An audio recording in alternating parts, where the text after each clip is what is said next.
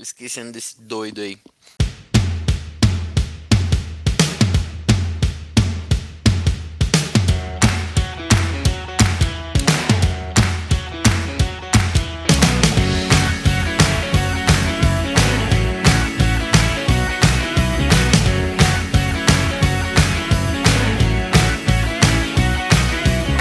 Fala galera, tá começando mais um Sabe o que eu acho? O podcast que não espera o galo cantar pra te informar. Bom dia!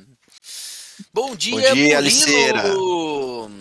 Bom dia, Felipe. Bom dia, pitaqueiros e pitaqueiras de plantão. Bom dia, Felipe! Boa tarde, galera do Sabe o que eu acho? Boa tarde, ouvintes aí do nosso Brasil varonil. E é isso aí, estamos aqui mais um dia sob o horário sanguinário do Vigia. Estamos aqui hoje, os três, pelo que posso ver aqui no vídeo, os três em, em solo itatibense, em solo interiorano. Para quem duvidou que a gente gosta de morar no interior, tá aqui a prova cabal, referência ao nosso episódio de Vale a Pena Morar no Interior. Estamos os três no interior, eu também tô. Um frio horroroso aqui, sim, nossa, uma neblina, tá bem frio. É, para os amantes do, do frio, que bom. Para quem trabalha com venda de roupa, ótimo, vai vender bastante. É, então vão para as lojas. Mentira, vai nada. É, fique em casa se você puder. Mas compre online se você também puder. Tá bom? Fica aqui já um, um começo de episódio. Quero fazer alguns agradecimentos. O nosso último episódio foi um episódio que tocou muito meu coração. Foi o episódio Como Acabar com a Fome. Tivemos a participação aqui de uma ONG e eu quero pedir para o Felipe fazer as honrarias. Ele que fez o contato direto com a ONG.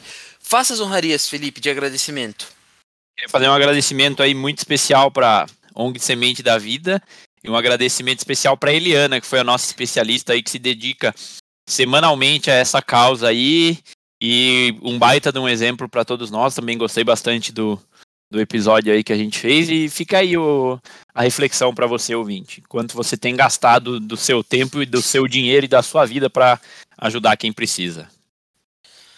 E também temos algumas, alguns agradecimentos que o Murilo vai fazer hoje de pessoas que mandaram lá no nosso Instagram, no nosso, nas nossas redes sociais, comentários sobre os episódios. Então, Murilo, por favor, faça as honras aí. Obrigado por avisar antes que seria eu. Deixa eu pegar aqui. Ó, então teve lá a Mivardaro, a famosa Mirella. Ela, O Murilo, ela falou o seguinte: é, ela deu dois, três pitacos aqui, ó. Ela falou que, primeiro, que caponata é de berinjela, não de abobrinha. Então fica a dica aí, Felipe. Abobrinha É. Zucchini, um abraço aí para Dani Conici, Dani Zucchini. O segundo pitaco dela, ela falou que adorou a menção ao Ishikawa, né? E que tem muitos pitacos que a gente deu foi baseados, é, foi na base da filosofia Lean. Então, quem gosta de um chão de fábrica aí deve conhecer aí, ó, o Lean, que serve para enxugar e reduzir os desperdícios. E o terceiro pitaco é que ela adorou as reflexões, os pontos levantados. É muito importante para a gente refletir. É, o outro abraço aqui é para o Washington Bortolossi, ele que curtiu ali a nossa publicação. Então ele deve estar ouvindo aí também o nosso, nosso episódio. E também mandar um abraço aqui especial para os nossos amigos, nossos ouvintes, o Gabriel Bocalão, a Gislaine Godoy, a Gisla, o Steven Santos, o Reginaldo, o Túlio, que não envia mais mensagem para a gente. E eu queria deixar um abraço especial também para o Douglas Funica, que foi meu guia lá na, na trilha final de semana, na funicular de Parnapiacaba. Olha aí, Funicurilo, muito como é bom. bom, como é bom deixar você, o Murilo fazer os agradecimentos, que ele lembra das coisas que ele tem que agradecer. Ótimo, adorei. Eu quero mandar um abraço especial pro Reginaldo, lá da Borg Warner. Ele que já tocou na MOG, nos tempos em que podia tocar na MOG. E eu queria dizer Os que. tempos da brilhantina. nos tempos da brilhantina. é, Ele que disse que é, eu não falo mais com ele, tá aqui o nosso abraço e eu quero ver se ele vai ouvir isso aqui. Esse vai ser a prova cabal, e hoje eu só vou falar prova cabal, porque eu gostei dessa expressão, de que se ele tá aqui atento aos nossos pitacos semanais. E agora chegou aquela hora que vocês muito gostam, o Hoje na História!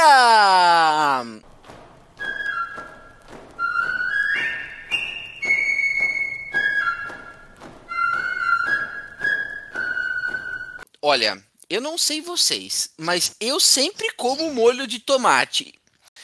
Mas eu fui fazer uma breve pesquisa e descobri recentemente que o molho de tomate, na verdade, o tomate, acreditava-se, existe uma crença popular que ele era venenoso.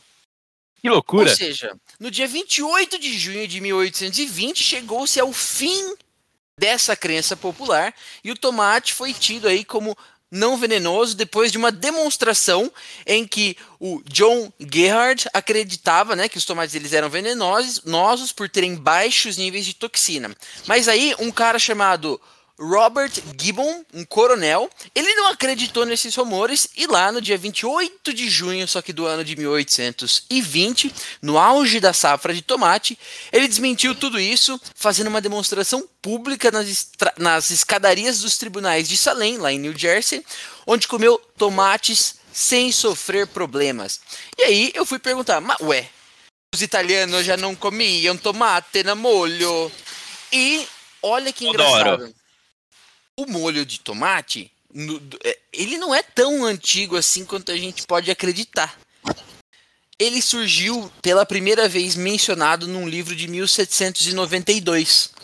Em um chefe francês que colocou essa menção lá. Então fica aqui, caso você ache que o molho de tomate surgiu junto com a panela, é mentira, ele surgiu depois. Então não é uma coisa tão velha assim o molho de tomate. E acho que uma menção importante, num dia como esse, só que do ano de 1919, a Alemanha era obrigada a assinar o Tratado de Versalhes, que colocava fim aí, é, fim à Primeira Guerra Mundial, que depois ocasionou, né, um... É o famoso um armistício. Armistício. armistício. Bom, Baita bom, palavra. palavra mas que depois, né, causou aí a Segunda Guerra Mundial, primeiro a ascensão do nazismo e depois a Segunda Guerra Mundial. Mas vale lembrar a assinatura do Tratado de Versalhes. Para quem já foi para Versalhes, é, conhece essa história, né, Murilo? Com certeza, craque. É isso aí. Pra quem que igual o nosso amigo Reta, cujo pai tinha um Versalhes, que é o irmão gêmeo da Quantum, daquela famosa Auto Latina, que era a parceria Volkswagen Ford nos anos 90. É, você tá velho, Catupa. é, meu amigo, não tá Só fácil ele, né? pra ninguém. Muito bem, sem mais delongas, chegou a hora de pitacar! Uh!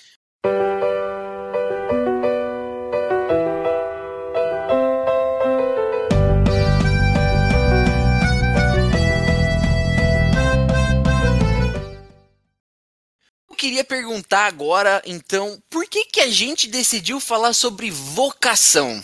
Vocação, ela é uma convocação do destino, é um chamado para o qual é, você nasce. Eu queria saber uma reflexão geral e por que, que a gente vai falar de votação do nosso amigo Felipe Bira. Então contextualize por que cargas d'água vamos falar de vocação. Porque a gente é. Nós somos muito religiosos e a gente está entrando aqui no mês das vocações, que se eu não me engano é agosto, né, Star? Tem o, tem o dia dos pais, o dia do padre, dia não sei o quê. Então, daqui a pouco na, na igreja católica a gente chega no mês das vocações e a gente se inspirou hoje em falar em das funções religiosas possíveis, certo?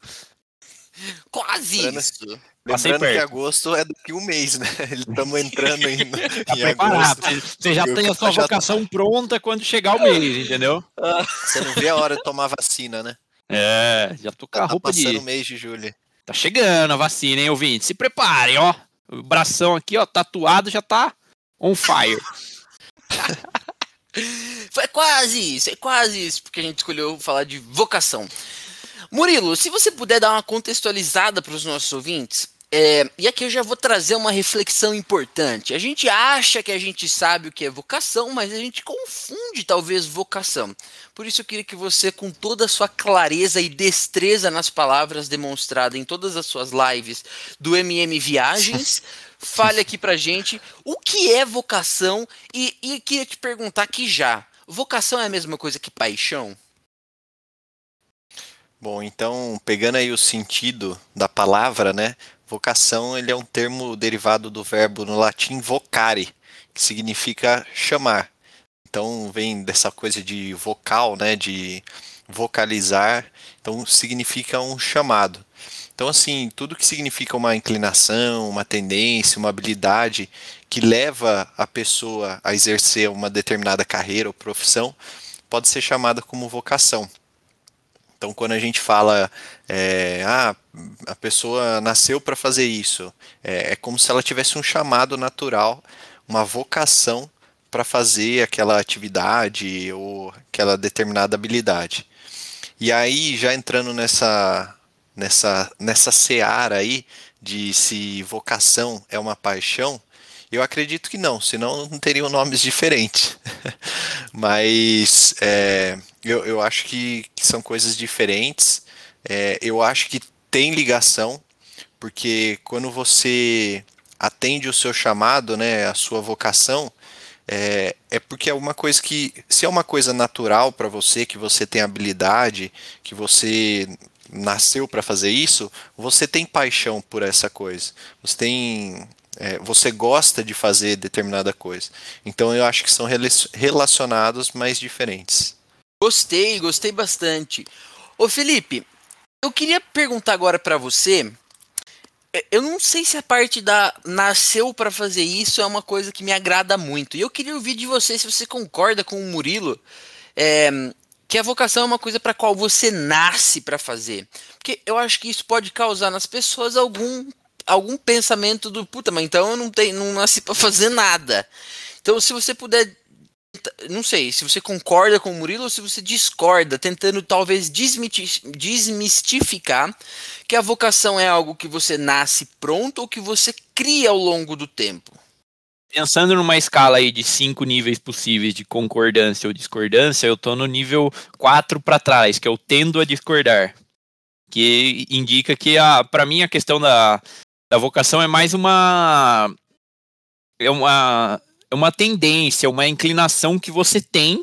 Só que se você não não tem gosto por aquilo, se você não pratica, porque é, eu acho, entendo um pouco até a vocação para mim passa bem próximo ali de, de talento nato, alguma coisa assim. Que se você mesmo não você pode praticar e ter mais facilidade com alguma coisa, mas não é uma coisa que você sabe, ah, eu, uma das minhas vocações é tocar um instrumento musical eu não vou tocar naturalmente, já pegar um violão e já tocar. Eu preciso treinar um pouco. E acho que a vocação eventualmente traz um pouco mais de diferença entre você praticar menos do que a média das pessoas, talvez. E além disso, é algo que eu acho que também fala um pouco não só dessa questão de facilidade, mas também de você ter, uma, ter um propósito naquilo ali, ter uma é algo que, que te chama mesmo a, a fazer algo tipo como, como uma realização. Tipo, ah, eu quero. Tenho uma vocação por ser músico. Tipo assim, eu, eu quero levar a música para as pessoas, quero tocar, sabe? Eu acho que tem esse lado mais. mais assim. poético, eu acho, da coisa. De vocação, só que não é algo assim que você fala plug and play, que você consegue já fazer ou desenvolver. Acho que você tem uma facilidade, você tem um gosto por aquilo, mas tem que ralar um pouquinho também, eu acho. E ela tá. E essa pergunta é para os dois, tá? Quem quiser responder primeiro, responde aí. Então, a vocação ela tá intrinsecamente ligada com a profissão da pessoa? por exemplo, eu tenho uma vocação e aquilo necessariamente é, deve, caso eu encontre isso cedo o suficiente para tomar essa decisão, estar ligada à sua profissão, é, à sua profissão no mundo? Eu acho que não necessariamente, porque tem pessoas que têm algumas vocações, algumas aptidões que ela não necessariamente enxerga aquilo como um trabalho. Pode enxergar como um hobby, uma outra atividade, sabe? Apesar de que também tem pessoas que É, e, e, também eu acho que não tem só uma vocação, a pessoa não tem uma vocação só, ela pode ter uma vocação para o trabalho, pode ter uma vocação para o lazer, sabe? Então eu acho que é, tem pessoas que têm a vocação no trabalho, mas também tem pessoas que não têm e têm em outro campo da vida. Eu acho que na teoria deveria ser assim, na prática nem sempre acontece. Se a gente pudesse trabalhar com as nossas vocações, eu acho que muita gente é, ficaria mais feliz, né? Ou menos infeliz. Agora, nem sempre, como o Bira falou, nem sempre isso acontece. Que bom que a gente chegou nesse ponto. Essa é a minha próxima pergunta. Por que que então há um se a gente às vezes, né, a gente está discutindo aqui que a gente acredita talvez que a vocação é uma inclinação quase que natural, um, uma tendência em algo que você talvez tenha habilidade para fazer e que você goste de fazer, né? Por que, que há um descasamento, então, entre a sua vocação e o que você exerce profissionalmente? E aí isso vem engatado de uma outra pergunta. Por que, que a gente não pensa em vocação na hora de escolher a nossa profissão em 100% dos casos? E imediatamente eu preciso perguntar: algumas pessoas são é, restritas de seguir a sua vocação profissionalmente por alguma barreira? E é isso eu pergunto para o Felipe. Eu acho que sim, acho que o, modo, modus operandi que a sociedade foi estruturada, acho que principalmente no final do último século ali, acho que agora a gente, como talvez na, na nossa bolha, né? Se a gente sair um pouco da nossa bolha, não tenho tanta certeza para afirmar. Mas eu acho que tinha muitos padrões familiares. Ah, você tem que estudar, trabalhar, casar, ter filho, continuar na empresa por muito tempo. Acho que isso era um, uma coisa impeditiva. E, e, e para você entrar nesse padrão aí, você. As pessoas eventualmente têm que sair um pouco do. fugir um pouco da vocação que elas gostariam. Tipo assim, imagina uma pessoa que é, gostaria de ser bailarina, que é o termo correto para quem faz dança, hein? Não caia nesse equívoco. Pessoa que é bailarina. É, é um pouco difícil ela. É, um bailarino, por exemplo, ainda mais, ainda pensando nas questões de preconceito com uma profissão, de pensar de machismo estrutural que a gente tem. Acho que tem alguns impeditivos aí dentro do, da família que por vezes impedem, de preconceito da sociedade como um todo, e que são coisas que eu enxergo que, pelo menos aí na última década, década e meia, aí, tem caído um pouco. Acho que as pessoas, e também com a democratização da, da, do ensino superior, acho que isso também tem facilitado um pouco. Antigamente as pessoas tinham menos oportunidade de estudo de ensino superior e acabavam indo para profissões um pouco mais técnicas e um pouco menos é, com opções de estudo. Então acho que as pessoas acabavam caindo ali naquela aquele padrão de, de vida, de trabalho, e hoje em dia acho que as pessoas têm saído um pouco mais disso. Então acho que a sociedade colocava tinha algumas barreiras, alguns preconceitos para alguns, algumas vocações um pouco diferentes, sabe? É, eu entendi, mas eu tendo a discordar porque eu acho que o problema é mais estrutural do que só a pressão social. Eu tenho a impressão de que nós não somos levados a pensar ou incentivado a pensar em vocação. É, até no, na forma como o nosso ensino básico, o nosso sistema educacional nos prepara. É, eu estudei no SESI uh, durante o ensino fundamental, que é quando né, você começa a sua vida. Você, ensino, antes do fundamental tem o ensino infantil, mas no ensino fundamental você começa a desenvolver algumas habilidades. O SESI, por exemplo, é mantido, ou foi mantido por muito tempo, pela indústria. E naturalmente, é, existem algumas existiam algumas aulas que eu participava que eram de cunho estritamente desenvolv para desenvolvimento profissional é, numa indústria. Então, por exemplo, aula de elétrica, aula de mecânica, algumas aulas que são nitidamente desenhadas para desenvolver um lado profissional que talvez não também seja. Você não prestou atenção também, né? E não era assim, sua vocação. Eu gostava mais da aula que era de argila, de construir um abajur com argila, que era um. É, entendeu? Eu, essa aula eu prestava Essa é a sua vocação. Atenção. É, talvez seja isso e eu não tenha seguido. Mas o sistema educacional, na forma como ele está estruturado hoje, e a gente precisaria de uma especialista aqui para falar sobre mais aprofundadamente sobre isso, ele não deixa com que a gente pense. E, e pense nisso. E nisso existe um papel muito importante da filosofia, em que a filosofia nos ajuda a refletir sobre qual que é a nossa vocação para o mundo, para que o que, que a gente nasceu para fazer. Esse tipo de discussão é muito difícil pautar numa sociedade desigual, né? Então, se eu não tenho eh, estrutura financeira para suportar no meu pensamento do que eu quero fazer, eu vou ser levado a acreditar que eu devo fazer alguma coisa o mais rápido possível para ajudar no sustento ali da família.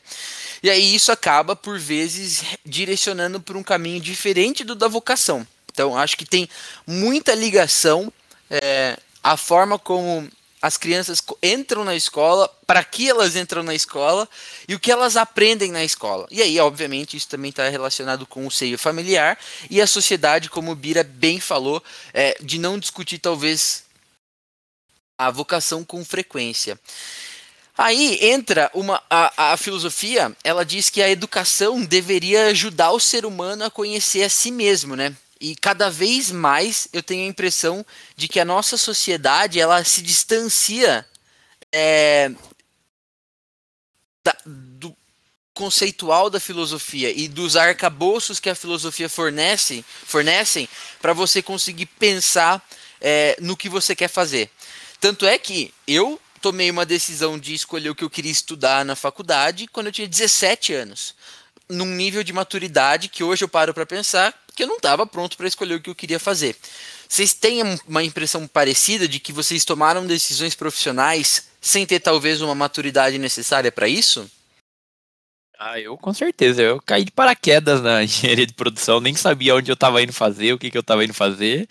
E deu certo, mas deu certo, tipo, do ponto de vista de ter um bom trabalho, de ter uma, uma boa carreira, eu acho que sim, mas ao, ao atendimento da vocação talvez não, sabe? Uhum. Tenha faltado de fato essa, essa, essa reflexão aí. Mas, mas também tem essa questão do, do caminho mais fácil. Às vezes a, o que é nossa vocação, às vezes é, dá um pouco mais de trabalho, ou é uma carreira, fala assim, ah, isso aí dá mais trabalho pra você conseguir, você vai ter que ralar mais do que ser em uma profissão um pouco mais safe, sabe? Que tem mais oportunidade, tem menos dificuldade, sabe? Então acho que é um, fator decisório que por vezes essa essa falta de reflexão interna e de conhecimento, de autoconhecimento, somado a essa a essa esse caminho mais simples e mais e o mais complexo, acho que acaba influenciando na decisão das pessoas também. Eu antes Murilo, antes de você falar, eu vou só fazer dois ganchos para a gente depois não esquecer de falar, porque o Felipe tocou em pontos importantes que é a forma como talvez a gente mede sucesso, né? Como a gente foi ensinado a medir o sucesso, e aí por isso ele citou uma boa profissão, embora eu não tenha escolhido a minha vocação, hoje eu tenho uma carreira, e aí daqui a pouco a gente vai falar sobre como nós também fomos ensinados a medir o sucesso e como isso influencia na nossa percepção de que talvez vale a pena escolher um caminho mais safe. Mas desculpa, a minha pergunta continua para você. Você acha que você hum, foi influenciado na sua decisão e ela foi talvez cedo demais é, a sua escolha profissional ou você acha que teve um match? Só antes também fazer um, um comentário, né? Você estava falando sobre é, a filosofia. Uh, a filosofia, desde da reforma que teve no, no governo do Michel Temer, ela passou a não ser mais obrigatória no currículo. Então, as pessoas que estão passando pelo ensino médio agora não têm essa obrigatoriedade de fazer sociologia e aí, consequentemente, não vão ter essa oportunidade de pensar essas questões da vida, né? É, qual minha vocação, o que, que eu devo fazer, o, é, esses significados que, que a filosofia persegue. E aí, pensando um pouco nisso, eu acho que, cara, se for falar a verdade assim, acho que até hoje eu não sei qual que é a minha vocação. Mas, é, e, e também tem uma questão de que a gente já falou aqui também, a vocação nem sempre está associada a um, uma, uma formação, uma graduação, uma carreira, né? Você pode ter uma vocação artística, por exemplo, que aí você não necessariamente precisa de uma formação, de uma faculdade. É, mas assim, é, assim como o Bira, eu acho que a, o curso que eu fiz eu gostei muito de, de economia faria de novo. Na época eu lembro que é, eu gostava muito de, de matemática, história e geografia. Então eu fui selecionando as, as, os cursos que tinham mais a ver e economia era um deles. E aí eu acabei, eu tinha também, eu, eu, pensei em fazer comércio exterior, relações internacionais, administração tal, mas acabei optando por economia. E aí, e, e gostei bastante, só que se for ver hoje a minha função atual, eu não faço quase nada de economia, não, não exerço. É o festa da firma. É, exatamente. Então, não sei, cara. Eu acho que uh, talvez sim, faltou um pouco mais de maturidade na, na hora de escolher a, a graduação para saber se era aquilo mesmo a minha vocação. E, e não sei se a maturidade também é, é suficiente, porque acho que até hoje eu não sei qual é a vocação ainda. Mas eu acho que tem um bom exemplo de, de vocação é a nossa especialista do último episódio, a, a Eliana. É uma pessoa que se formou em, em, pedagogia, tem, tem o seu trabalho regular e tal. E ela tem uma, uma baita vocação que é, eu acho que é ajudar as pessoas. É algo que ela gosta de fazer, tipo, sem remuneração. É, mas é algo que, tipo assim, ela, eu acho que. E ela desempenha super bem, até do jeito que ela organiza as coisas, do jeito que ela comentou no, no próprio episódio, para mim é um, é um, bom exemplo de vocação fora do trabalho e que independe da, da formação, sabe? Achei que foi uma, é um exemplo super válido de, do tipo de coisa que, tipo assim, ah, ela tem uma vocação em ajudar as pessoas em, em querer o bem do próximo e achou um, um baita de um caminho para conseguir, sabe? Eu acho que também a gente não precisa ter 100% a necessidade de que a nossa vocação tá amarrada no, no trabalho, sabe? Eu tenho que meu trabalho tem que ser a minha vocação. Seu trabalho pode ser onde você vai lá, tira o seu dinheiro e depois você use o seu dinheiro para sua vocação ou use o seu tempo em outro momento para também atender a sua vocação. Acho que é um modelo ok também. Talvez a gente não precise ficar é, é, idealizando essa questão da vocação no trabalho também como o mundo ideal, porque eu acho que na média todo mundo deve estar mais próximo aqui de, de mim do Murilo do que da de estar num, num trabalho dos sonhos, assim, tipo o Faustão. O Faustão deve estar na vocação dele lá fazendo um programa de domingo uma vez por semana. Eu que essa é minha vocação, eu acho. Acabei de descobrir. Você está desatualizado, porque o Faustão não está mais fazendo um programa ah, de domingo. Para de ser um globeiro aí, ó. É, essa Globo lixa aí, ó. Você que assiste Globo, tem que assistir Siqueira Júnior lá. Ave Maria. Ave Santíssima, longe de mim. É, é, eu, eu queria trazer de volta do ponto da onde eu comecei, porque eu acho importante a gente problematizar o negócio, né? A gente tá aqui discutindo, ah, mas vamos achar, não precisa seguir. Mas a problemática que a gente tá trazendo aqui, ou que eu trouxe aqui, especificamente nesse momento, é por que, que a gente tem tanta dificuldade em fazer com que a sociedade, de forma geral, siga sua vocação e use ela é, de forma profissional, né? Porque se aqui, se você para para pensar, a vocação, ela tem uma. A, a realização da sua vocação, ela exige uma coisa muito importante, que é o compromisso. E talvez seja isso que diferencia um profissional de um amador. E aí, quando a gente para para pensar assim, beleza, é, o amador ama o que faz. A pessoa vocacionada para fazer aquilo, o profissional que faz alguma coisa, ele tem um compromisso com aquilo que ele faz. E a realização de uma vocação, ela exige uma coisa que a gente talvez não esteja pronto para dar em um determinado ponto da nossa vida, que seja compromisso, que é isso que vai te dar energia o suficiente para ultrapassar as dificuldades que vão existir sim na hora de você realizar a sua vocação.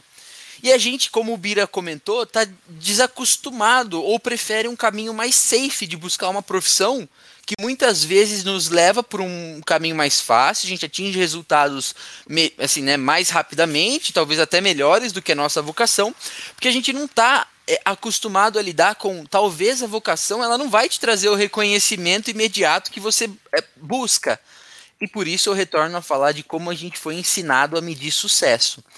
É, aqui eu preciso fazer uma menção para o meu amigo Mini Bicho, Guilherme Minharro Gambim, com quem vou fazer aí uma, uma travessia da trans, Transmantiqueira em breve. É, a forma como a gente aprendeu a medir sucesso está muito relacionado com cargos e títulos e salários, né? Ao passo que a gente deveria medir sucesso de uma talvez de uma outra forma, pensando em qualidade de vida, amar o que faz, saúde mental, ser bem remunerado, sim. Mas essa inversão de papéis na hora de fazer medir o sucesso, a gente está muito relacionado com quanto a gente ganha e com quanto uh, qual que é o nosso cargo e qual que é o nosso título. E talvez essa seja uma forma errônea de medir o sucesso, né? Então fica aqui um questionamento para pensar se a gente não está sempre, se, se a gente não deixa que a nossa sociedade sempre nos empurre para um caminho mais fácil, é porque a gente não tem coragem suficiente de tomar as rédeas da nossa própria vida para reconhecer a nossa vocação e fazer daquilo uma utilidade pública. E aqui eu preciso dizer que a, se a gente pensa no conceito de, de vocação, é, a gente tem que pensar que vamos precisar dedicar tempo a isso, não vai ser uma coisa fácil, precisa de muito compromisso para conseguir é, superar os obstáculos, porque o compromisso é o que vai te dar energia para conseguir superar alguns obstáculos naquilo que você faz, mas especialmente é, a gente tem olhado aqui que a vocação ela está mal associada com um status social, então é importante fazer essa é, desassociação. Agora, para tentar colocar um pouco mais de pragmatismo nessa discussão, eu preciso perguntar para vocês. É, como você reconhece, ou como você. O, quais são os passos para você tomar ciência é, da sua vocação? Como que a gente pode dizer aqui para uma pessoa, tendo passado já por esse caminho, é, ou também usar isso para a gente mesmo, que a gente pode parar e tentar observar na nossa vida, fazer talvez esse caminho que a escola não nos ajudou a fazer, o caminho filosófico. Que pontos são importantes para você parar e pensar em qual é a minha vocação? Se hoje você precisasse fazer esse exercício, Murilo, de qual é a minha vocação, para que aspectos da vida e que aspectos do, das suas habilidades você olharia?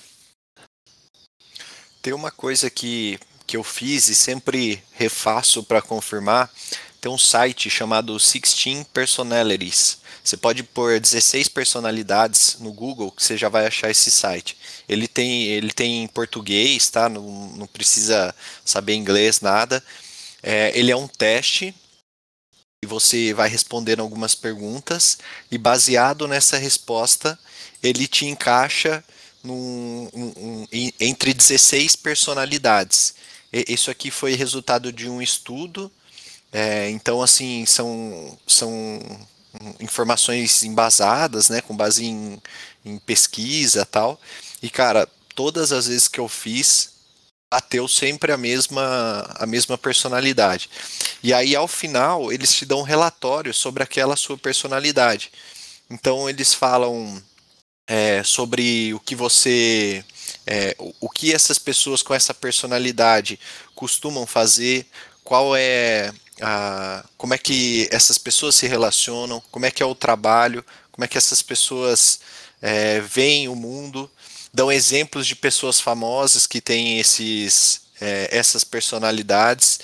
E, e, eu acho que tem a ver também com vocação, porque eles chegam a falar sobre as principais profissões que pessoas com essa personalidade se dão bem. Então eu acho que esse é um caminho. Eu gosto bastante do conteúdo, já li bastante e para mim faz muito sentido. Eu acho que seria um caminho prático para você conseguir achar a sua vocação. E para você, Filipinho, é, pensando na sua própria vida, que aspectos da sua vida é, você olharia para tentar definir qual é a sua vocação ou para tentar identificar a sua vocação?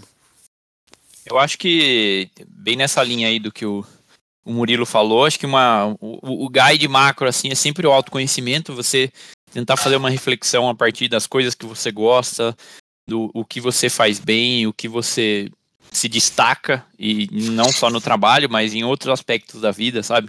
Se você é uma pessoa que é uma boa piadista, é um bom ouvinte, é um bom tem alguma é um bom cozinheiro, coisas do cotidiano também podem trazer mensagens relevantes para isso aí. Eu acho que você fazer essa reflexão é importante, mas também você buscar a opinião de outras pessoas que por vezes você nem consegue enxergar coisas que você é bom e às vezes uma troca com com familiares, amigos, psicólogos, é, coaches, acho que são bons caminhos aí para você tentar entender. E eu quero dar uma dica prática também, que vai bem nessa linha aí do que o Murilo trouxe, que é o livro Descubra Seus Pontos Fortes 2.0, escrito pelo Tom Rath, do Instituto Gallup, que ele, ele é baseado na metodologia dos cinco talentos dominantes. A, acho que a, o conceito aqui é que, por vezes, a gente, como sociedade, a gente fala de melhorar muito os nossos pontos fracos ou tentar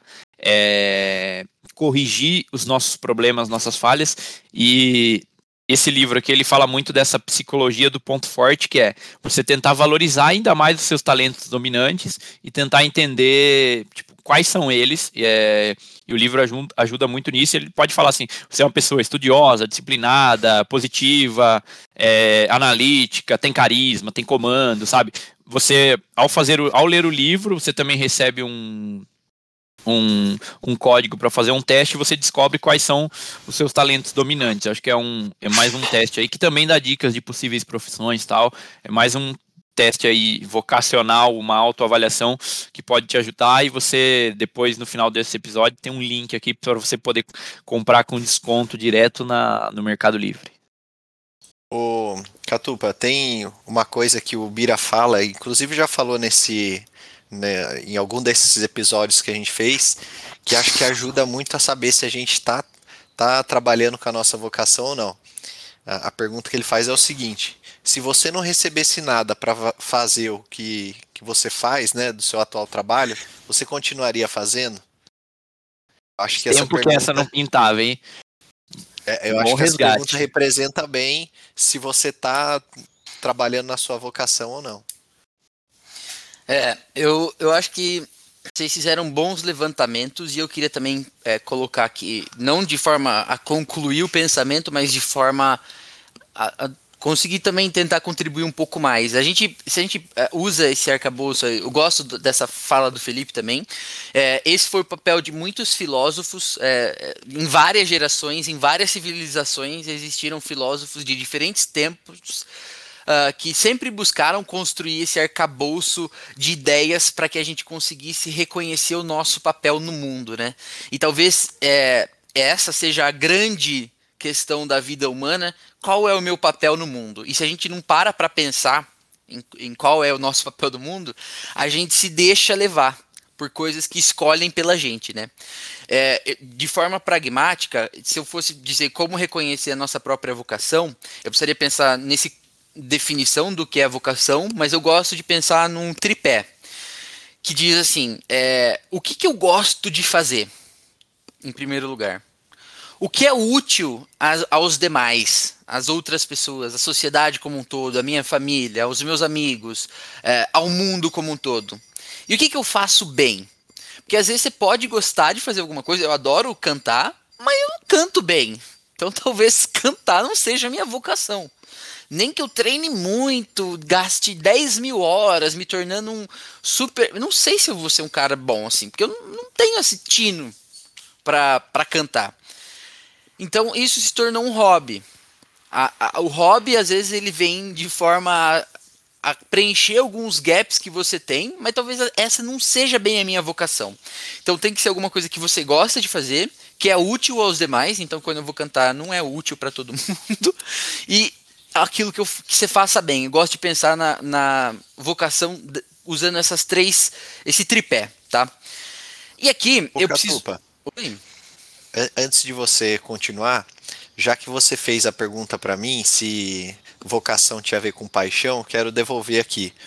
Baseado aí no que você falou agora, você acha que vocação tem a ver com propósito? Eu acho que tem. Eu acho que é esse é, é tão difícil discutir, de é, achar o seu propósito na vida quanto descobrir a sua vocação, porque eles estão diretamente ligados.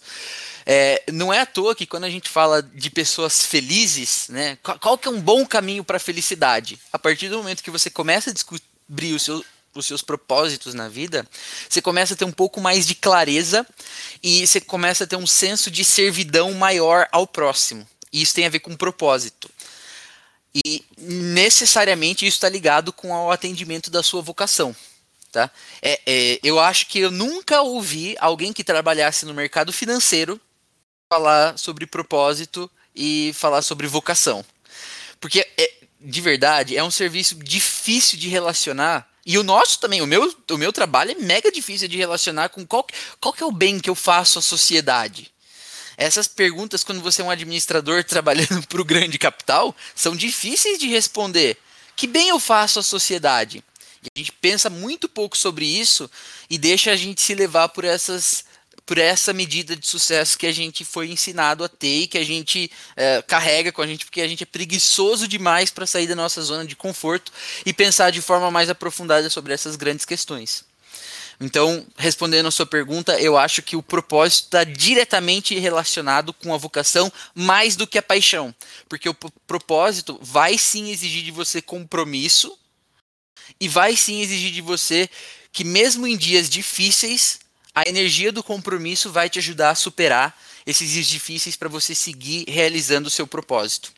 E, Murilo, agora que você falou isso, é, eu estava fazendo a conclusão aqui de um pensamento, mas eu preciso citar um. É, eu, eu ouvi um podcast é, da Nova Acrópole, então aqui está a menção e é, né, os créditos. Nova Acrópole é um instituto de filosofia aí que é uma organização não financeira e não que não busca lucro, né, sem fim lucrativo, que dissemina a filosofia no dia a dia. E ele, é mais ou menos assim, ó. Eles deram alguns exemplos de escritor. Então, tem um, um, livro do Steven Pressfield que, que ele cita lá um cara que, que fala do Somerset Morgan, e que é um escritor, né? E se a gente parar para pensar, a, foi feita uma pergunta para os escritores, ou para esse cara: é, você só escreve quando você tem inspiração ou você escreve todos os dias? E a resposta do cara foi assim: é, eu só escrevo quando eu tenho inspiração. Só que felizmente ela vem todos os dias, rigorosamente às nove da manhã. Ou seja, ele senta a bunda na, na cadeira escrever. Ele tem compromisso com o que ele faz e isso propicia um espaço para a inspiração surgir.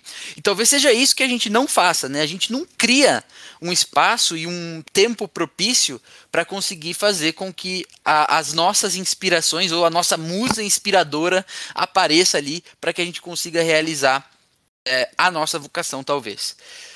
É, falamos então agora um pouco sobre como reconhecer a nossa vocação e um ponto que eu queria perguntar para vocês aqui é, e tentar perguntar também para os nossos ouvintes, para eles conseguirem refletir sobre isso. Eu falei que é preciso coragem para assumir a vocação, né? É, quem de nós tem coragem para assumir a vocação diante de uma sociedade como a nossa?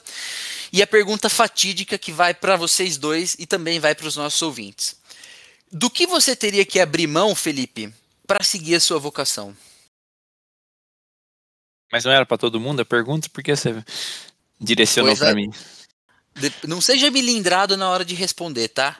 É para você essa pergunta, depois é para o Murilo e essa é uma reflexão para os nossos ouvintes. O que eu tenho que abrir mão para assumir minha vocação? É, eu acho que tem um, um pouco aí de primeiro descobrir qual é a vocação. Tô na mesma página do, do Murilão. Depois, se você tiver a sua clara aí, você pode contar pra gente, ou a Aliceira?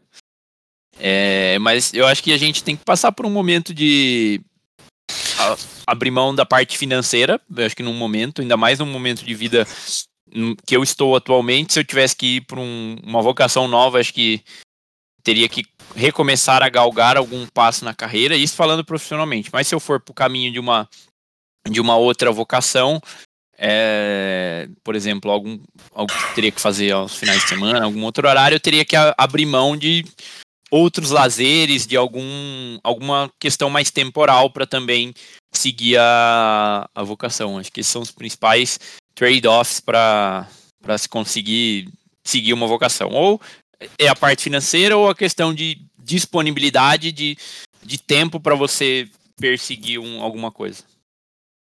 Ótimo. Murilo, do que você teria que abrir mão para seguir a sua própria vocação? Cara, eu acho que eh, a gente é muito influenciado naquilo, com base naquilo que a gente está lendo, né? Eu tô lendo agora o livro, eu terminei ontem, inclusive, do Trabalhe quatro horas por semana, do Tim Ferriss.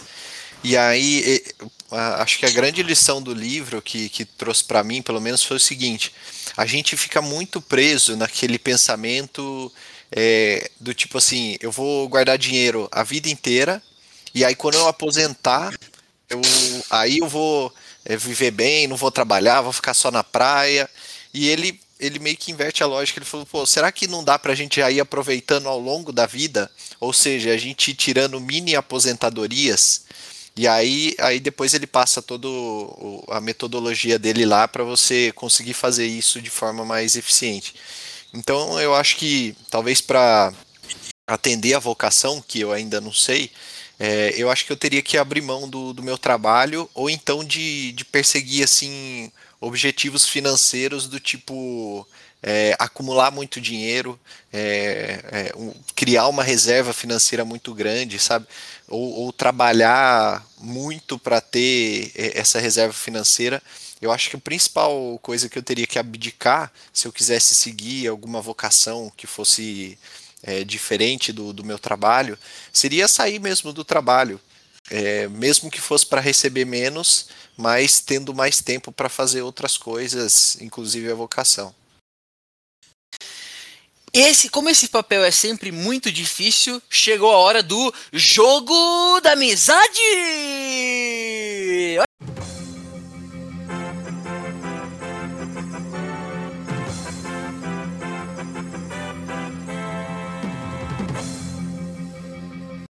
Olha só, nós aqui somos um podcast de amigos, então a gente não poderia, de, poderia deixar de incentivar uns aos outros a identificar a sua própria vocação. Então, chegou a hora do jogo do eu aponto a sua vocação. Ou seja, cada um de nós vai apontar a vocação que acredita que os outros dois tenham. E Olha dessa aí. forma ajudar na identificação de talvez qual seja a sua vocação. E eu vou começar aqui pelo apontador é, mais direto, Felipe Bira. Ele vai precisar apontar qual é a minha vocação e qual é a a, a, vocação do Murilo na perspectiva dele, tentando fazer com que isso lance clareza sobre a nossa própria ideia da nossa vocação. Então, por gentileza, faça as honras, Felipe Bira. Vamos fazer um de cada vez para daí dar, dar mais tempo de pensar. Vamos fazer outra rodada. Eu vou falar de um, depois vocês falam de um, depois roda de novo. A do Murilo, eu acho que o Murilo, a vocação do Murilo é ser blogueiro de viagem. Como ele, ele já é, não, mas agora eu vou dar o, vou dar o meu. O meu, o meu pitaco qualificado. Embasamento teórico. Embasamento teórico. O Murilo é um cara que gosta de tirar foto, gosta de gravar vídeo e gosta de viajar. E, e, gosta de passar informação. A gente vê isso no, no canal dele, nas lives e tal. E isso é, é, é, bem legal. Eu, por exemplo, gosto muito de viajar, devo gostar tanto quanto o Murilo. Só que eu não tenho saco de ficar lá filmando, tirando foto, não sei o que, tal, tal, tal. E isso eu acho, para mim, não funciona. E o Murilo gosta disso. Ele, antes até dele, dele tentar ter isso como vocação, já tá intrínseco nele parar para tirar uma foto, tirar, ir lá ver o pôr do sol, que pular, pira, né, pular das tirar foto do bezerro, do besouro, na flor, sabe? E eu acho que, que e essa vocação aí que o Murilo que o Murilo já começou a procurar exercer, acho que é, conversa muito com ele, sabe? Eu acho que ele tem. Eu, é o meu pitaco para você, Murilo, é você investir ainda mais tempo e mais energia nisso e procurar novas, novos formatos, novas ideias para tentar mais e, para esse caminho aí, porque é algo que a gente enxerga que é satisfatório para você, você gosta e, e, me aparenta ser uma vocação latente para você, meu amigo. E tem compromisso, né, com, com a vocação, porque ele tá lá toda segunda-feira gravando, para quem não sabe. Às 9 horas. Toda segunda-feira, 9 horas da noite, tá o Murilo gravando live sobre viagem. Ó, tá vendo? É por Passa isso. A bola, eu, passo, passei é o bastão. Que eu gosto do, do podcast, porque ele é um podcast que permite a gente pitacar na vida do outro. Quando que você faz isso na vida? Poucas vezes. Eu vou aproveitar então a deixa e também falar sobre o Murilo, porque aí a gente cria toda um, uma estrutura para o Murilo e depois a gente vai fazendo isso para as outras pessoas. Indo na é, eu vou tentar desvincular um pouco é, do que o, que o Felipe falou e tentar observar alguns traços seus que eu, que eu é, percebo, né? Percepção. Eu vejo que você é muito família, é, eu vejo que você tem facilidade em ensinar as pessoas. É, concordo com todas essas coisas que o facilidade que eu digo é você não é uma pessoa que gosta de coisas rasas. Você vai mais a fundo para entender e você tem dificuldade em, em, se associar com pessoas que são muito rasas, que tem, é, não tem aprofundamento nas discussões que tem. Então, é, e que evita conflito, né? É, segundo sua própria mãe, é uma pessoa que não, não vai de frente com o conflito. Eu queria falar que você é, pode usar isso a seu favor, juntando com tudo isso que você é, faz aí, de gosta de tirar foto. Então, algo que esteja relacionado, por exemplo, a uma revista de viagens, um jornalista de viagens, um criador de blog de viagens, acho que isso tem muito a ver, e continuar usando é, o seu compromisso com a parte financeira para estruturar tudo isso. Então, eu penso em você como dono de pousada, ao mesmo tempo sendo guia acho que você conseguiria administrar um negócio de forma muito boa pelo seu embasamento econômico, financeiro, uh, e usar, talvez, encontrar dentro disso algo que seja útil para as pessoas. Então, se você fosse colocar isso numa frase para você, tipo, tentar colocar dentro da sua cabeça e, e, se sentir bem com isso, seria: eu transformo a vida das pessoas através das viagens. E aí você está fazendo um aprofundamento é, muito mais do que só vou falar de viagens e dicas de viagens, mas eu vou mudar a perspectiva das pessoas sobre viagens, ou eu vou mudar a forma como as pessoas se sentem enquanto elas, elas estão viajando comigo, ou dentro da minha pousada, ou lendo meu artigo, ou assistindo a minha live. Então, acho que isso pode ser uma forma que te dê ainda mais é, compromisso com as coisas que você faz, tentando agora pensar numa, numa qual é o seu propósito. Muito Fica obrigado, craques. Muito bom aí os pitacos. Vou, vou absorver aqui e tentar utilizar na prática esses pitacos aí. Muito bom. Agora é sua vez. Ok, chegou agora então. Eu vou falar o quê? Como que é? Nós dois já falamos do Murilo, agora o Murilo fala de nós dois? Ou quem é, agora vai ser o foco? Agora, agora ele agora escolhe. escolhe um.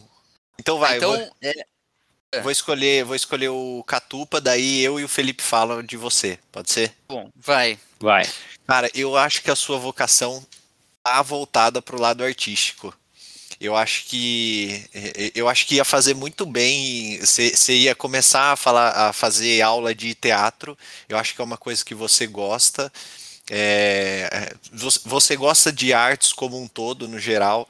Então, é, leitura, a música mas eu acho que, que você tem essa característica, tipo assim, é, você é uma pessoa que se expressa corporal, corporalmente bem, é, você tem essa expressão, tem é, é, essa forma de lidar, e é uma coisa que você já fazia desde a época lá do ensino médio, né? Quando você estava lá com a Ângela lá, que tinha as aulas lá. Fazendo os então teatrinhos então, da vida. Eu, eu acho que assim, você tem. A, a sua vocação tá ligado à, à, parte artística. Então talvez aí você investindo nessas aulas, tentando descobrir aí é, como é que funciona, se, se é realmente isso, acho que é um bom caminho. Obrigado, meu amigo. Eu tenho, eu tenho um pouco, acho que, dessa clareza e me falta coragem, como eu mesmo pontuei, me falta coragem financeira e outros tipos de coragem para conseguir perseguir isso, mas o primeiro passo está dado. Eu não comecei a aula ainda por causa da pandemia, é, vou em busca desse sonho. Eu tenho um, um pitaco um pouco diferente do Murilo, que é, eu acho que a sua, apesar dessa parte artística, acho que a característica que eu mais vejo em você é a questão da, da comunicação. A gente pode ver e os ouvintes atestam aí pela própria condução do, do podcast. E às vezes a gente pensar numa algo como é, fazer um, um curso de, de, teatro, ser um artista tal, podem limitar algumas outras coisas, porque eu acho que você tem um viés da comunicação muito com, com a mensagem para conseguir passar mensagens profundas e, e, entrar em determinados temas com base de conhecimento. E às vezes o você pensar, por exemplo, um teatro, uma atuação como artista, não necessariamente isso que você vai fazer, você vai estar interpretando um papel. E você pode usar a sua comunicação para passar alguma mensagem. Uma coisa que eu enxergo muito é a questão de quando você está fazendo uma aula de yoga com a gente, por exemplo. Um negócio que eu enxergo que você comunica super bem, consegue transmitir o conteúdo da aula ali e, tipo, e conduz super bem, sabe? Então, eu acho que eventualmente por um caminho aí que você possa explorar a sua comunicação, porém passando uma mensagem é, pode ser algo até mais produtivo do que eventualmente numa função de. Aí tô simplificando, né? De, de teatro que você vai fazer um papel fictício, sabe? Eventualmente fazer um canal de cozinha, ou você fazer um. virar professor de culinária, sabe? Que tem pessoas que podem ser muito boas na, na culinária, só que elas não têm a mesma, tipo, é, a, a, o mesmo carisma e, a, e a mesmo grau de comunicação que você tem. Então, eu eventualmente pensaria numa combinação desse tipo também. Aliceira? Ó, Olha, até agora, até agora a gente já tem uma pousada com aulas de yoga. Vamos ver com o Felipe o que, que vai dar.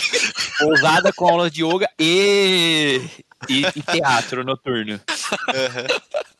Olha, essas são coisas que talvez eu nunca tinha observado nessa perspectiva do porque eu é, é realmente eu gosto muito de arte, mas é, para mim é muito importante que exista é, uma mensagem sempre por trás das coisas. Então, talvez só ser ator seja uma coisa que eu acho que é minha vocação, mas pode me trazer frustração por não entrar num tipo de aprofundamento é, filosófico barra teórico e preenche a parte do meu ser que gosta desse aprofundamento filosófico. Então, fica aqui. Obrigado pelo pitaco. Acho que vai ser muito bom ouvir depois em retrospectiva esse episódio para reprocessar tudo isso. Então, muito obrigado, meus amigos, por me ajudarem nesse exercício.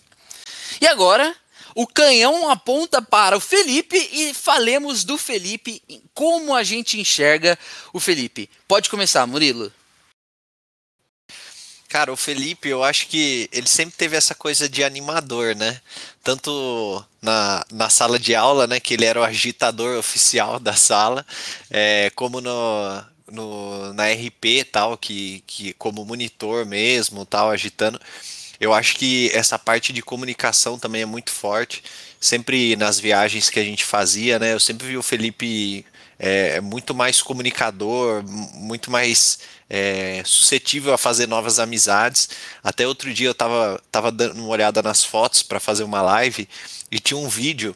Só para você ter uma ideia, a gente foi para é, acho que era Valparaíso, no Chile, e a gente estava fazendo um tour que era tipo, era num ônibus, então você imagina um ônibus cheio de turista, tinha um microfone no ônibus que o cara ia, o, o, guia ia falando, né? Ia passando com o ônibus nos pontos da cidade e o guia falando. E aí o Felipe foi lá, pegou o microfone e começou a mandar o espanhol todo enrolado lá, falando, e a galera curtiu demais, sabe? Então eu, eu acho que isso aí é muito muito de, de vocação, assim, sabe? Ele tem a vocação de, de, de se comunicar, de, de liderar as pessoas, de, é, é, fazer esse contato, essa ponte com as pessoas. Então, eu acho que a, a sua vocação acho que está mais nesse sentido. E aí, por, por conta disso, eu acho que inclusive pode ser é, essa vocação pode ser utilizada no próprio ambiente corporativo, né? Já que é uma vocação de liderança, não necessariamente você precisaria sair do trabalho, né? Mas dentro do próprio trabalho ser um líder ou, ou ajudar a envolver as pessoas. Boa, craque. É, eu acho que eu concordo com o Murilo é, e também quero me desvincular para passar uma visão muito minha. É, eu vejo a característica de liderança é, especificamente no que concerne a conectar pessoas. É, eu acho que eu nunca vi alguém conectar pessoas tão diferentes de forma tão maestral quanto ele faz. E aí fazendo o papel de host. É, de achar, é, identificar em cada indivíduo algo que possa ser tirado do indivíduo para se conectar com o outro e deixar que depois a coisa aconteça. É, e eu tento, às vezes, me espelhar em algumas coisas no Felipe e eu não consigo fazer da mesma forma. Porque eu sou preocupado. Eu vou agora dar um exemplo pessoal. Eu sou preocupado é, durante todo o caminho como as pessoas vão é, se conectar e se elas vão realmente gostar uma da outra. O Felipe, ele coloca as duas pessoas, ele acha exatamente aquela coisa que conecta com as pessoas e cria um ambiente em que elas criam tipo de relacionamento que elas querem ter. E ele não tenta moldar isso. E essa é uma característica que grandes líderes precisam ter para serem bem-sucedidos, que é eu sou responsável por fazer a conexão, intermediar os problemas e fazer o negócio acontecer. É, mas não sou responsável por criar as coisas para as pessoas. Então, essa característica de, de liderança é, dá certo para ele em qualquer ambiente que ele vá. É, e eu acho que é uma questão agora dele encontrar qual caminho, porque dá para usar isso hoje no ambiente corporativo, mas talvez isso comece a minar um pouco algumas coisas que ele preza tanto, como liberdade, como tamanho de dedicação. Precisa ver se o tamanho de, de, de dedicação imposto a, a, um líder corporativo, por exemplo, é o que ele quer seguir. E às vezes acaba num momento de frustração. Então, é, eu ainda não sei o que falar, aonde te enxergar, mas se eu fosse falar assim, qual é a sua vocação? É liderar, com certeza. Se comunicando e agitando as pessoas e puxando o caminho, mesmo você não sabendo, às vezes ele não sabe qual é o caminho, mas ele puxa, ele vai, ele quer fazer. E isso é tão precioso porque a gente carece de pessoas que nos puxem para frente. acho que esse é o papel de um líder. E que daí a gente cria e tira as nossas próprias, né? A gente consegue observar qual é a direção e fala assim, beleza, agora deixa que a gente faz, né? E executa aquilo. Então, é, acho que o, o seu papel vai ser exatamente mediar e dosar o quanto da sua liberdade você está disposto de abrir mão, né? Conseguir executar essa liderança em qual ambiente. Então fica um questionamento para você. Acho que essa é a forma como eu consigo te ajudar, meu amigo. Muito bom, craques, muito bom. E eu vou até compartilhar com vocês. Nesse, no episódio inteiro eu tava matutando aqui, pensando em paralelamente, né? Uma das coisas que me veio na cabeça tipo, eu sempre gostei também, mas é um negócio que eu, tipo, meio que deixei de lado. Eu, eu sempre quis ser político. Porque eu acho que eu tenho um, um, perfil muito político, cara. Tipo, gosto, já, até pelo que vocês comentaram aí, acho que até afirmou um pouco pensando assim, cara, poderia ser um político. Só que daí vem, eu, eu fico com aquela, ah, pô, mas é um negócio mó sujeira, é não sei o quê, tem. É, tipo, você pode ser ameaçado, sabe? Mas é um negócio que eu gosto de, de entender, sempre, desde jovem eu gostava de entender essa movimentação dos players na política e tal, e eu, e eu acho que é um negócio que tem propósito, sabe? Acho que pode ser um, um caminho para eu refletir. Então fica aqui minha candidatura aí, ó, 2000 e, 2022, você pode aí votar, sei lá qual é meu número, 7777, Felipe Constância para deputado estadual aí. Imagina que loucura. Mas é verdade, Mas, acho que tem um, é verdade, é uma boa. É, é um negócio Nossa, que para mim faz muito sentido, sabe? Mas é tipo, Aí a gente volta no negócio lá da, da vocação e da energia que você quer gastar com isso. Fala, putz, mas é, tenho, tenho o, o, perfil, tempo e energia e, e paciência para conseguir fazer. É um, acho que seria um, um caminho possível. Mas obrigado, craques. É isso aí. E agora acho que a gente deu uma demonstração de como você pode pedir para as pessoas é, te avaliarem o, o episódio não tem a intenção de concluir é, qual é a sua vocação, mas tem a intenção sim de te ajudar a como viver a sua vocação, fazer pensar sobre qual ela vai ser. Então, é, sem mais delongas, chegou agora a hora de alguém pitacar com qualidade e com embasamento mais do que a gente. Chegou agora o Pitaco do Especialista!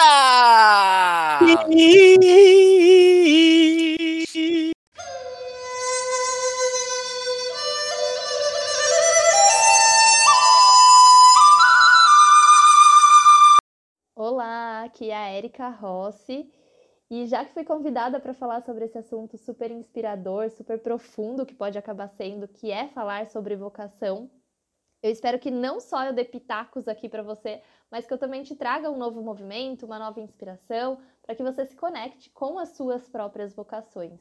Então, nada mais justo que eu começar esse, esse nosso papo aqui com o que eu faço hoje, com as minhas vocações. Hoje, o meu trabalho é baseado nas minhas vocações. Eu sou terapeuta, sou analista corporal, sou educadora emocional e mentora de mulheres e também empreendedora, né, para empacotar todas essas paixões, todas essas vocações. Eu empreendo tudo isso. E, mas nem sempre eu estive nessa área. Faz quase cinco anos que eu estou nesse, nessa área de desenvolvimento humano, mas eu sou farmacêutica de formação, trabalhei durante mais de cinco anos na área farmacêutica, na indústria farmacêutica, mundo corporativo, em grandes multinacionais farmacêuticas. E é, nem sempre eu soube quais eram as minhas vocações. Pelo contrário, é, eu demorei muito tempo para realmente reconhecer o que, que eu era boa. E aí, até para a gente começar esse nosso papo, eu acho que muita gente, eu acredito que muita gente tem aquela esperança quando a gente fala de vocação, de propósito, enfim, que tá super na moda falar sobre isso, né? Sobre propósito.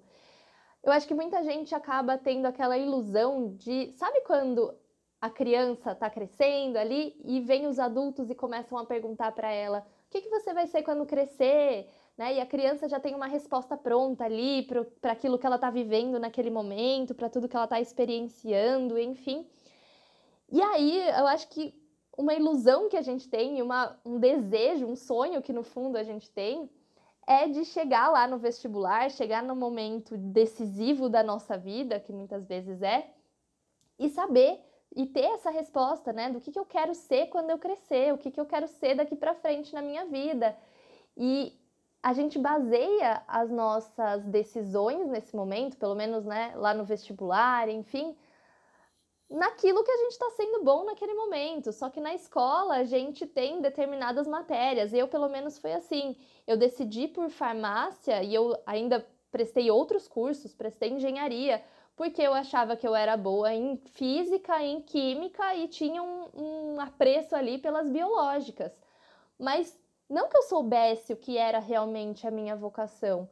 E ai, ah, Érica, mas quando que você descobriu que a sua vocação era trabalhar com pessoas, era ajudar pessoas, desenvolver pessoas? Eu só realmente comecei a perceber isso, eu já tinha mais de 25 anos de idade, eu já estava acho que com uns 26 mais ou menos, que foi uma época, foi uma fase da minha vida muito caótica. E aqui eu quero fazer um, um, um ponto aqui é, de atenção, porque eu acredito de fato que muitas vezes a gente encontra as nossas vocações em lugares de caos, em momentos de caos, em momentos de grandes mudanças na nossa vida. É, eu estava passando por uma fase super difícil de perdas na família, de término de relacionamento. A empresa que eu trabalhava naquele momento teve uma, teve uma junção com uma grande outra empresa, e aí começou a mudar a liderança, mudou um monte de coisa naquele momento. E eu me vi assim completamente não realizada, com crises de ansiedade, porque eu tinha a sensação de que tudo que eu fazia é, parecia que eu estava não estava aquém das minhas capacidades. Parecia que tudo que eu fazia ali não estava usando tudo aquilo que eu realmente era boa.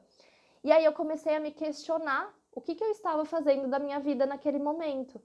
E foi nesse momento de caos, de totalmente que eu estava perdida, que eu comecei a buscar terapias, coaching, comecei a buscar o desenvolvimento humano, autoconhecimento, porque querendo ou não, a gente vive num mundo que de alguma forma ressalta os nossos defeitos para que a gente sempre se melhore. E a gente não tem a permissão, a gente é mesquinho, a gente é arrogante se a gente reconhece as nossas capacidades. Quem nunca ouviu, né? É, você reconheceu uma habilidade sua e alguém falou, hum, né, deu aquela zoada. Nossa, então ela é tudo isso.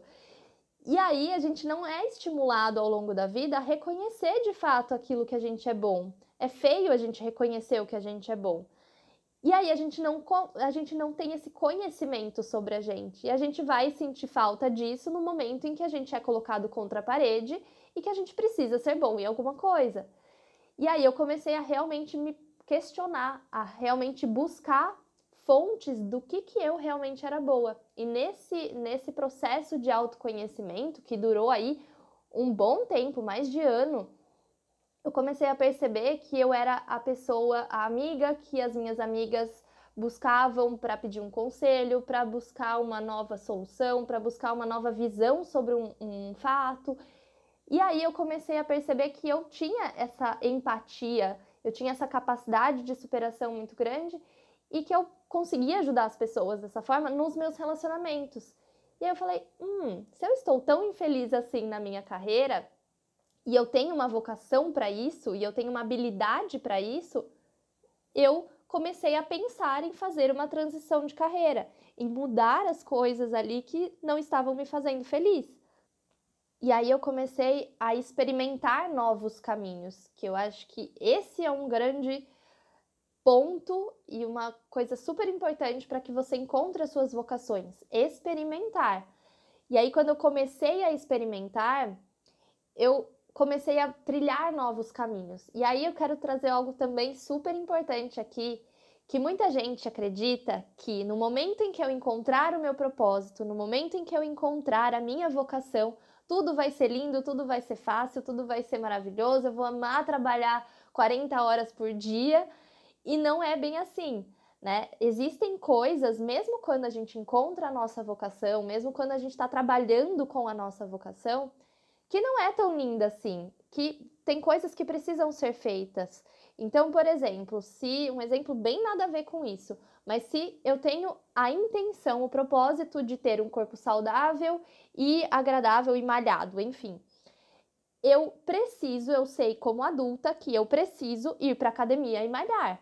Essa parte de ir para academia e malhar é legal? Pode ser que eu não goste disso, mas eu sei que o propósito de que eu defini ali, que é o meu propósito, que é ter um corpo saudável e malhado, vai fazer com que eu precise ter algumas atitudes que não vão ser agradáveis, mas se eu tenho essa consciência do que é fácil para mim, do que é leve para mim, de qual é o meu propósito maior, qual é a minha vocação maior, fazer essas coisas que não são tão legais e que precisam ser feitas não tem tanto peso quanto você ficar ali um dia inteiro trabalhando com algo que você não gosta ou que você está subutilizando as suas capacidades e habilidades.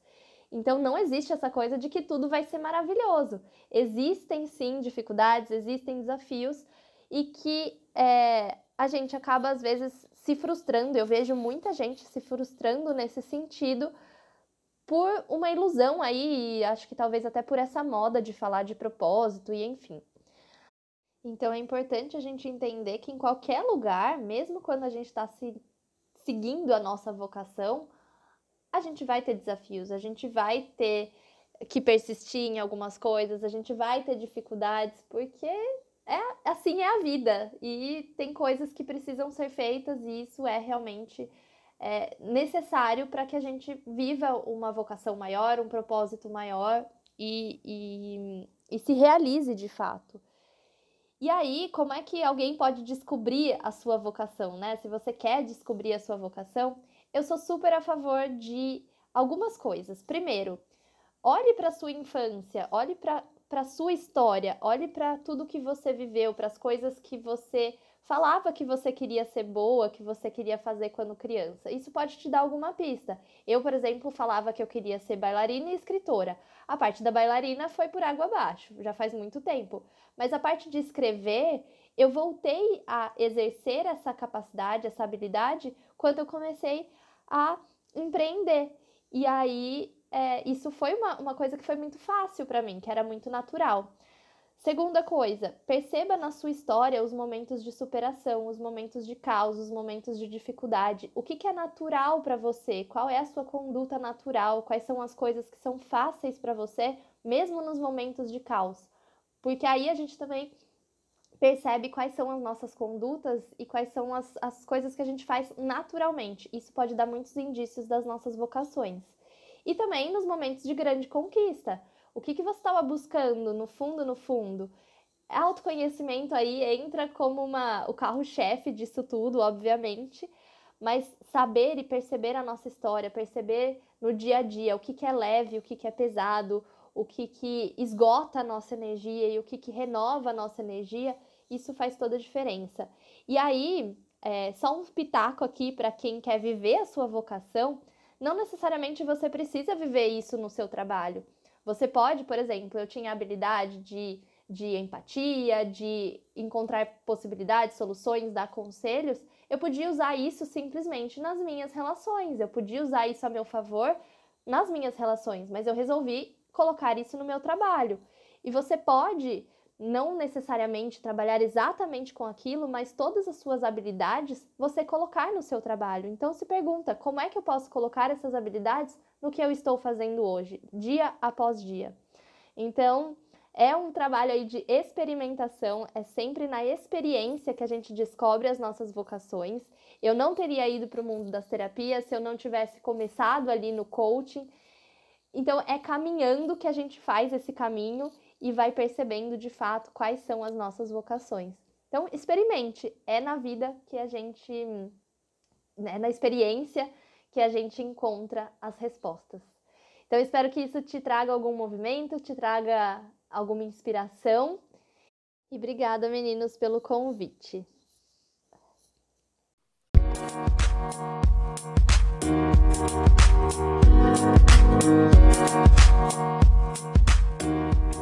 E depois desse pitaco maravilhoso, chegou a hora do selo do Sabe o que eu acho. Quais são os pontos que nós elencamos como fundamentais para você conseguir viver a sua vocação? Aqui estão os pitacos da semana!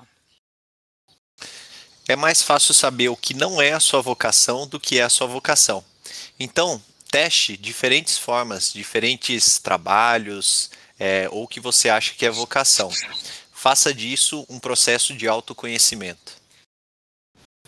É preciso coragem para assumir sua verdadeira vocação, seja investindo tempo, recursos ou até mesmo voltando alguns passos atrás na sua vida ou na sua jornada. Obstáculos existirão, não tem jeito. O autoconhecimento ele é o alicerce da sua vocação. Por isso, como disse Michel Ichinique, da Nova Acrópole, se não sabemos escolher bem, é porque não sabemos o que queremos. Se não sabemos o que queremos, não devemos culpar ninguém. Se não somos valentes o suficiente para encarar o nosso destino, nós fugimos dele e fazemos a coisa errada. Esses foram os pitacos da semana. Não esqueça de curtir a nossa página lá no Instagram. Você vê sempre que tiver um conteúdo e sempre que for uma caixinha de, de pergunta tiver lá. Também não esquece de seguir a gente no Spotify para ficar atento sempre que um novo episódio for divulgado. Um abraço, obrigado e até a próxima do Sabe o que eu Sabe acho? O que eu acho? Tchau, recording. Vocês estavam me zoando aí, porque eu tava explanando, lendo. Não, é que hoje não, é não. porque você citou, cara. E que você tem uma Ah, palavra que você estava usando bastante e você não usou hoje. Eu perpassando, eu vi vocês escrevendo lá. Que é uma espada. Eu vou até pesquisar aqui Hum. o que é o perpassar. Significado. Mas eu Passar- o cara, Passar Citei. perto de. mas eu citei o cara porque eu li a frase inteira.